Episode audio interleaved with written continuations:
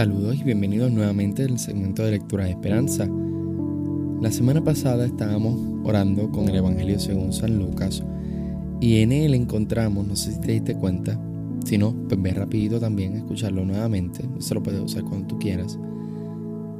Pero casi al final del, primer capítulo eh, nos salen dos oraciones muy importantes.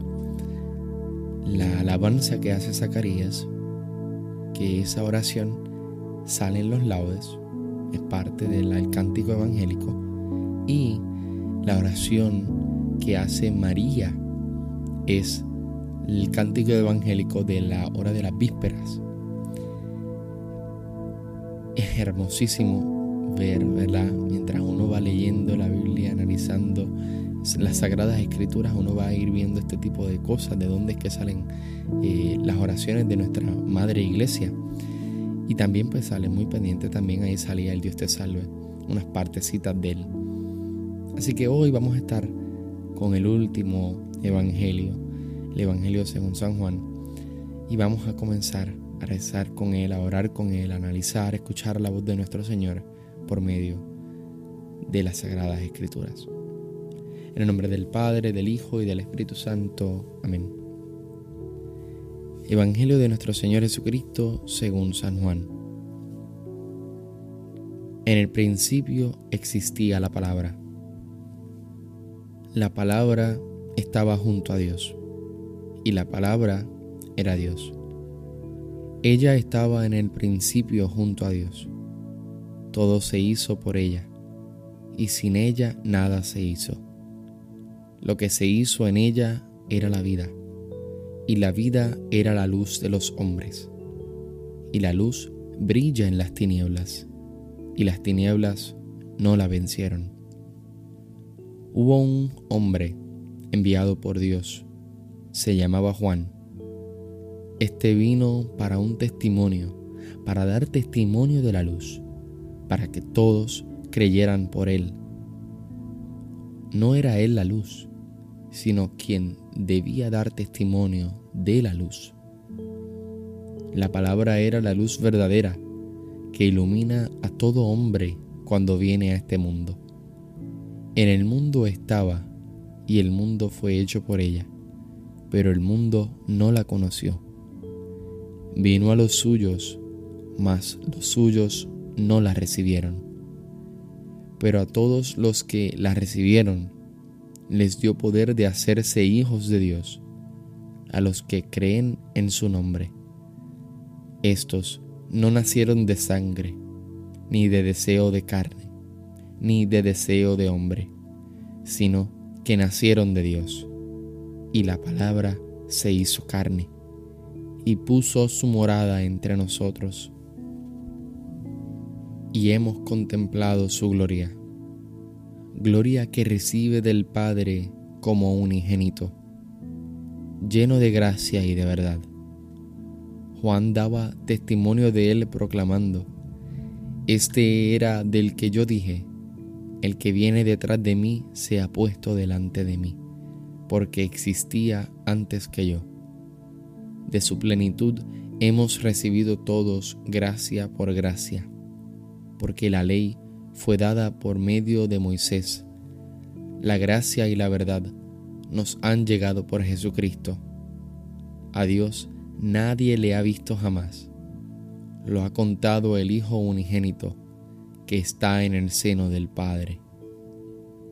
Este fue el testimonio de Juan cuando los judíos enviaron desde Jerusalén sacerdotes y levitas a preguntarle, ¿quién eres tú?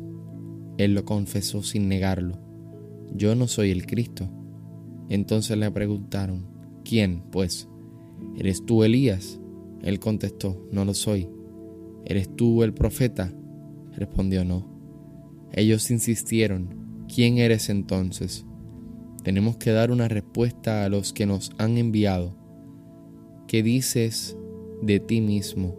Respondió, yo soy la voz del que clama en el desierto, rectificad el camino del Señor, como dijo el profeta Isaías. Habían sido enviados por los fariseos. Le preguntaron ¿por qué bautizas entonces si no eres el Cristo, ni Elías, ni el profeta? Juan les respondió, yo bautizo con agua, pero entre vosotros hay uno a quien no conocéis, que viene detrás de mí, a quien yo no soy digno de desatarle la correa de su sandalia. Esto ocurrió en Betabara, al otro lado del Jordán donde estaba Juan bautizando.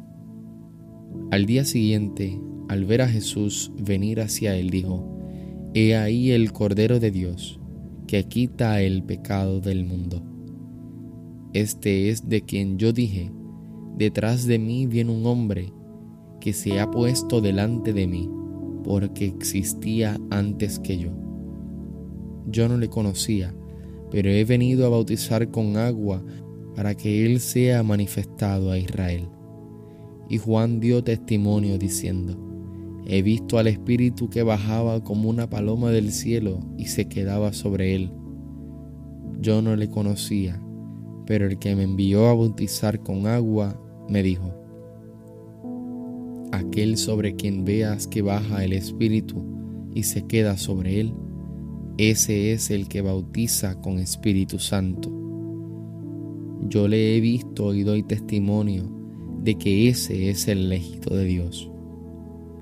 Al día siguiente, Juan se encontraba de nuevo allí con dos de sus discípulos. Fijándose en Jesús que pasaba, dijo, He ahí el Cordero de Dios. Al oírle hablar así, los dos discípulos siguieron a Jesús. Jesús se volvió y al ver que le seguían le preguntó, ¿qué buscáis? Ellos le respondieron, Rabí, que significa maestro. ¿Dónde vives? Les respondió, Venid y lo veréis.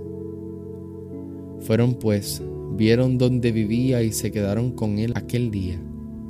Era más o menos la hora décima.